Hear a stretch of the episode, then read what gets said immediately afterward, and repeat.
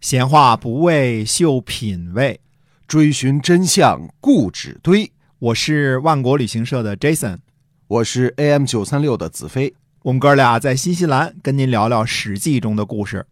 各位听友，大家好，欢迎收听由新西兰万国旅行社 Jason 为您讲的《史记》中的故事。嗯您如果听到现在，也是我们这个《史记》的老听众、老粉丝了哈。是的嗯那么对我们万国旅行社应该也比较了解了啊。嗯，哎是的。那么现在呢，旅游恢复的状况呢，非常的迅速啊。对前两天呢，这个，嗯、两万六新西兰旅行啊这个来来新西兰旅游啊，嗯从广州出发，呃，十天的行程，嗯，一分钟卖完了，呵，四十个名额，这啊绝对是一好消息。啊，那么两万六是一个什么样的什么样的价钱呢？就是嗯类似于什么样的价钱？跟大家说呢，呃，在疫情之前，在一九年之前，嗯这属于是啊、属于基本上属于中高端的价格了哦，啊，在疫情之前的时候啊，嗯。也就是说呢，可能春节的时候你还拿不到这个价钱，因为机票可能就像疫情之前啊，机票就能干掉你一万四五，哦，光机还得托人啊，嗯嗯，因为春节就是这么一个大的旺季啊。但是呢，呃，如果普通的季节，你说你花了两万六来新西兰玩了一圈儿，玩了十天啊，南岛北岛是吧？嗯呃，这基本上是一个应该是应该是待遇很不错的了，四星级酒店啊，然后呃玩的很开心的啊，没有 shopping 的，应该是这种待遇才行了啊。这个嗯，这两万六是指这十天全部包括在里边是吗？还是说对，它是从起飞起开始就算的，应该哦是十天八万。嗯嗯对，就是这么这么一个行程。那嗯、这个行程我们说的话呢，为什么叫不包 shopping？因为如果包了 shopping，shopping 呢其实就是枪店，就是嗯、进去买一些个嗯、贵的东西啊。嗯嗯很可惜，新西兰有这种现象啊。呃呃，那这种这种团呢，可能就会便宜一些。但是哦正常的旅游团呢，如果到两万六呢，就是呃比较贵的对，清醒了啊。嗯那这次一分钟卖完了是什么意思呢？就是人们对旅游的信心已经完全恢复了，对，憋坏了啊。嗯，嗯憋三年了哈，并不是一个很便宜的价钱，嗯消费能力很强的人才能够支付得起两万六每个人的这个行程。对，来新西兰啊，呃，所以恢复的情况呢，感觉就是它反弹的速度和力度呢非常的快。这个呢嗯嗯也是跟呃二零零三年的 SARS 情况差不多，只要是没有疫情这事儿了，人们恢复的特别快特。别快，嗯，那欢迎大家在各种渠道找到万国旅行社来报我们的团，参加我们的团啊。对，呃，保证是您买到的最可心的、最便宜的、最实惠的，而且质量最好的团。没错啊，行，那我们接着还是讲《史记》中的故事啊。好，今儿呢，我们跟大家讲讲呢，说上次我们说的三万攻打五十六万这个事情的是否可信呢？嗯嗯，因为这是呃冷兵器时代看到的，差不多嗯、印象当中几乎是几乎是对比最悬殊的一场战役了，对，对吧？嗯那么呃。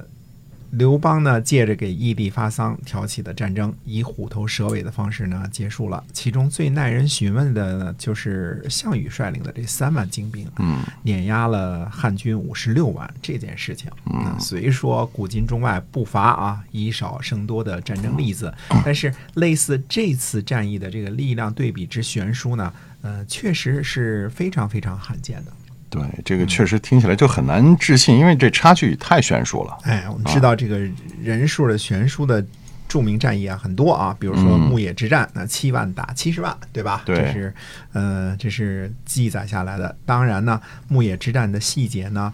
不能作为信史来说明问题啊！说那个公元前一千一百年前那个时候呢，还没有可靠的历史记录呢啊，嗯嗯、都是口口相传传下来。但这个事情事情本身呢，呃，数字可能未必完全合水儿和卯，啊嗯但是这个牧野之战这个胜利这是肯定的啊，因为这这个后期的周朝就这么建立起来的嘛，对吧？对，那么吴起呢是五万嗯打败的秦国的五十万，这也是一个另外一个例子，这个以以少胜多的是吧？嗯哎，牧野之战呢，我们以前猜测过，说周战胜的原因很可能是因为周掌握了兵车的技术，这一先进的军事兵种呢，让周联军呢战胜了。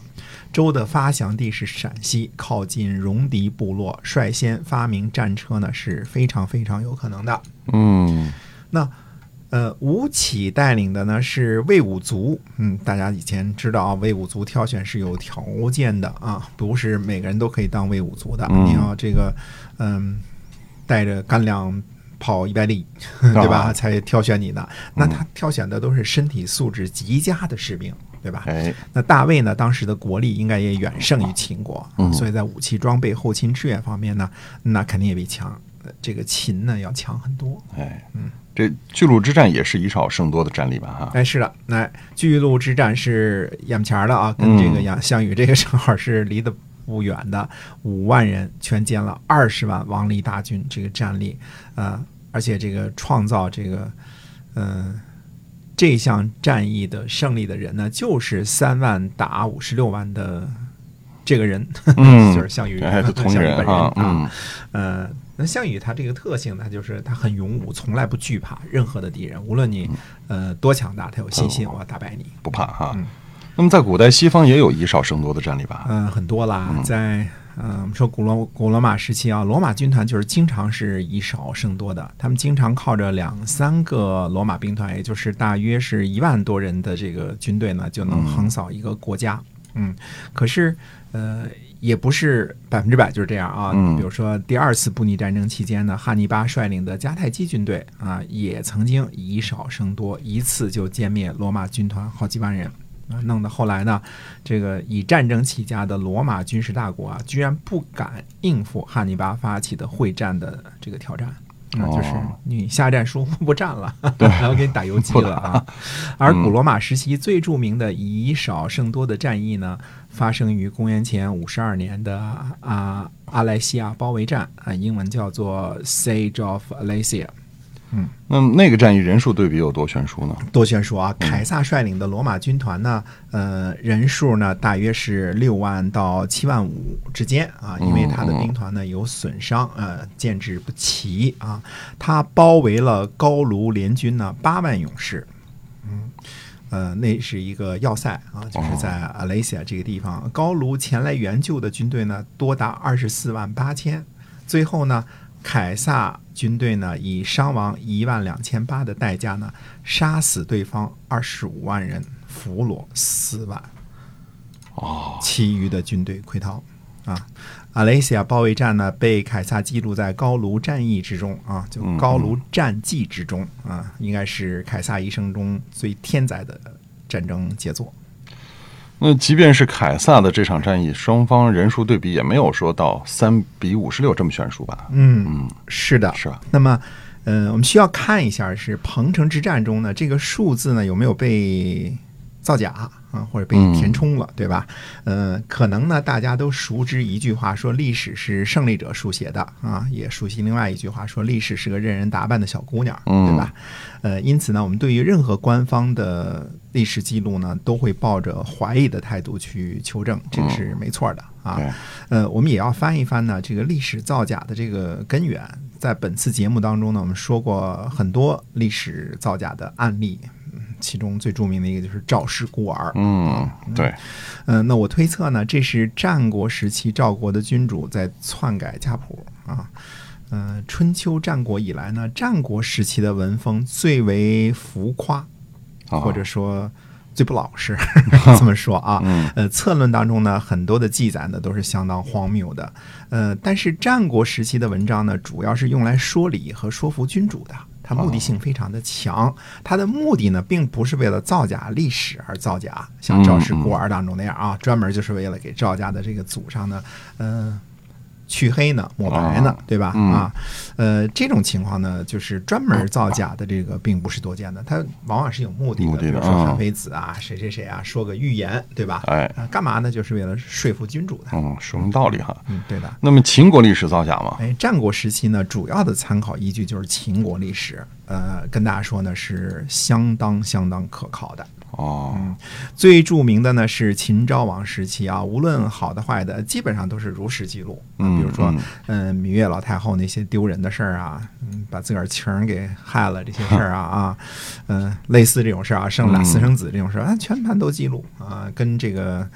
嫪毐私私通啊，什么这些事儿、嗯 是吧？这个秦始皇他妈啊，对吧？啊啊，哎，都都记录这个，呃，秦家族历史上那些丑事儿呢，几乎都是如实记录的，我们现在都知道的清清楚楚，对吧？那当然，呃，六国的史记呢都被烧了，司马迁呢只能信任秦国的秦记啊，嗯这个呢也是无可奈何之事。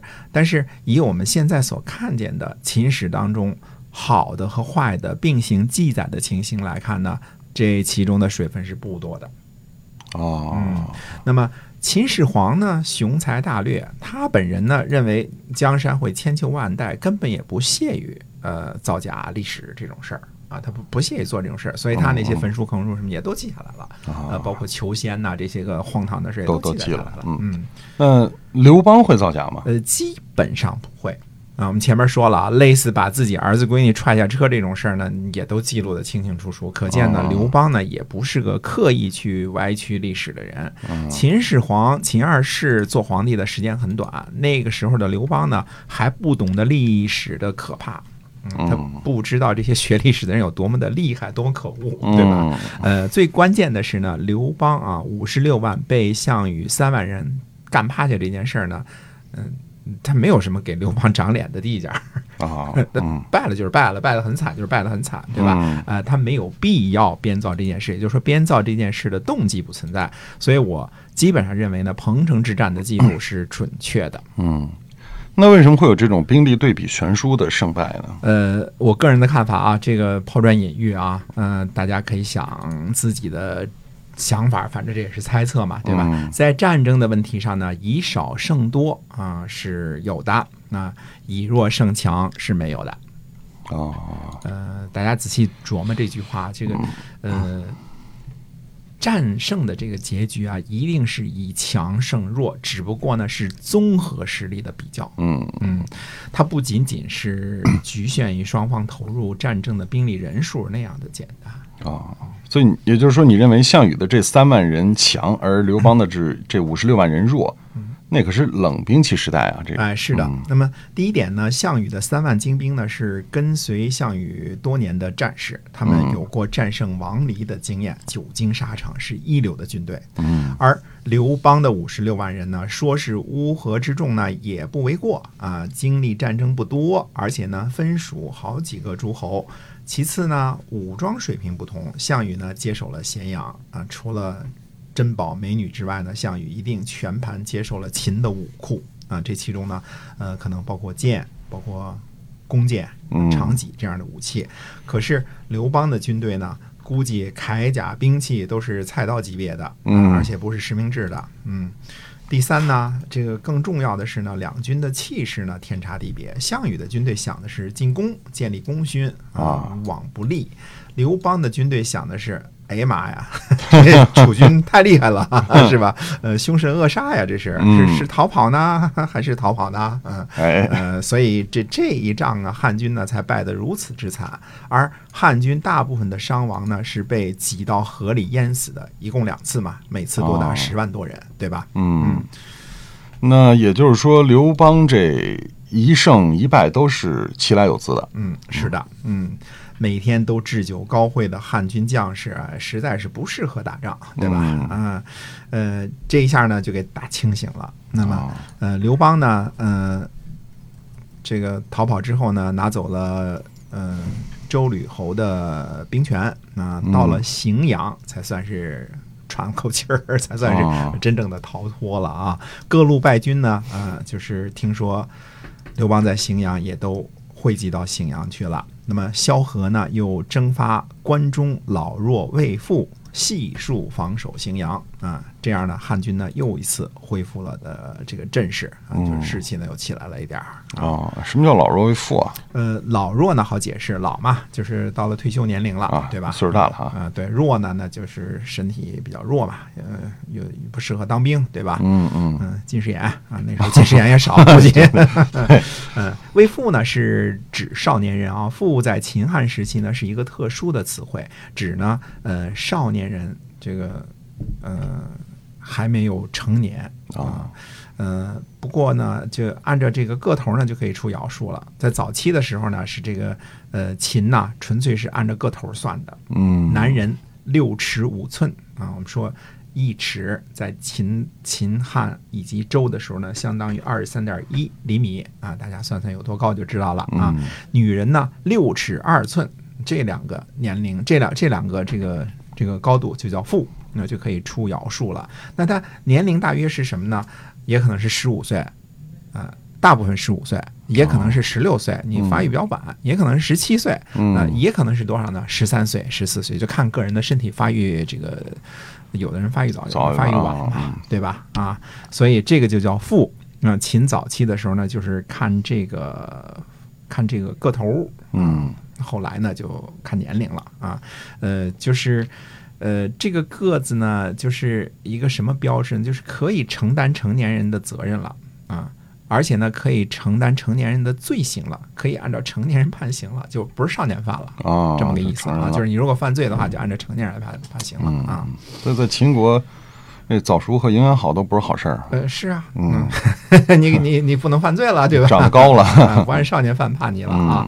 嗯呃，六尺五寸呢，差不多和今天的一米五啊，六尺二呢，相当于一米四三。也就是说，嗯呃，男女到了这个个头，你就需要为国家出力出咬数了，同时要接受成年人的刑罚约束了。厉害吧？秦法够严的啊。啊，是。嗯，那那时候是没有少年犯这一说的，是哎，吧？如果个头不够呢，就按照儿童来处理的，可估计是免于起诉了。嗯后来那时候我估计 儿童犯人也不太多，是吧？啊，嗯，后来呢，秦也就改了方式了，把嗯父的年龄呢都像六国一样定在十五岁啊，因为嗯有的人呢，他到了十五岁之后呢，他可能个头没到，但是他心智呢已经到了这个服徭役的和这个犯罪的时候了，对吧？嗯嗯那你说一个人如果他，呃，他就一辈子也长不到一米五呢？比如说侏儒型的，对吧？但是，嗯，全游里边那老老谋深算那侏儒多厉害啊，对吧？对那你说不不这种犯罪不判刑哪行啊，对吧？嗯啊，那么呃，之前呢，这个是未父，到了十五岁之后呢，就成了父了。嗯嗯，那那秦呢，最后也是采取的这种方式。那么萧何是怎么做的呢？这次他把关中的老弱和未成年的人都派到信阳去当兵了。这嗯这很多还都是娃娃兵呢和老头兵呢。啊，那这个头如今十二、十一二岁都是有可能的，是吧？你说这个一米五、一米四三，哎，没错儿，没错儿啊嗯啊！对，那时候一言不合就得去当兵啊，啊。这个是否在说这萧何是不人道的？呃，不能这么说。就战争时期啊，需要动用所有的力量，就是为了打赢，这是战争的唯一的目的。这是孙子阐述的整个的一个一个核心，对吧？因为战争时期不同于和平时期，啊和平时期瞎搞是不对的，但战争时期就是为了打仗，就是为了打赢，对吧？其他呢都要从权，嗯、人不带兵，亦不行古。嗯，萧何也好呢，刘邦也好，都不会在乎是否仁义这件事儿的啊 啊，只为了胜利是吧？啊，就是为了胜利。嗯嗯，啊，那我们今天呢这段故事先讲到这儿啊，嗯，这个呃，下次呢接着说这个三万打五十六万这事儿，好的，我们下期再会。再会。嗯